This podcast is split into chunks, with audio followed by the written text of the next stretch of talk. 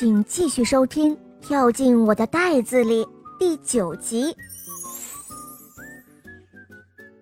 就这样，弗兰西斯将死神也装进了袋子里。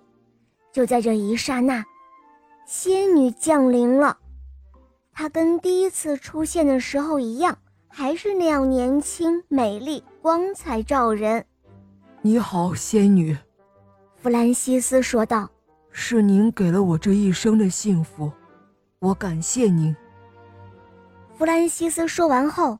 对袋子里的死神说：“我的心愿已了，死神，从袋子里出来吧，陪我走吧。”弗兰西斯，仙女说道：“你从来没有滥用过我给你的魔力，你的袋子和棒子一向都起着很好的作用。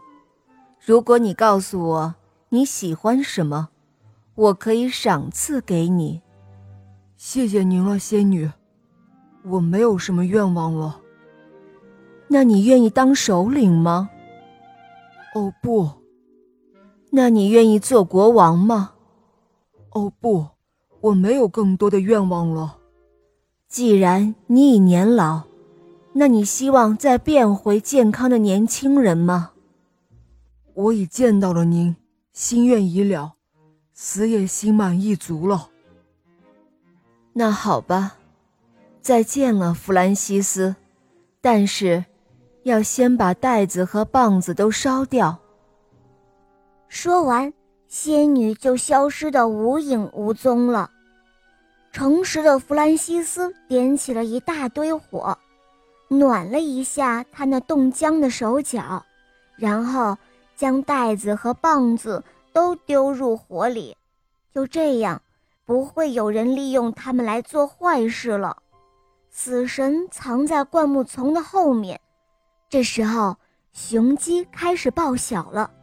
弗兰西斯没有听到，因为他已年老耳聋了。之后，死神便背着他离开了人世。好了，宝贝，今天的故事讲完了。你可以在微信公众号搜索“肉包来了”。关注我们，在那里找到我，告诉我你想听的故事哦，还可以咨询怎样点播故事，怎样参加抽奖活动，可以获得小肉包的精美玩具哦。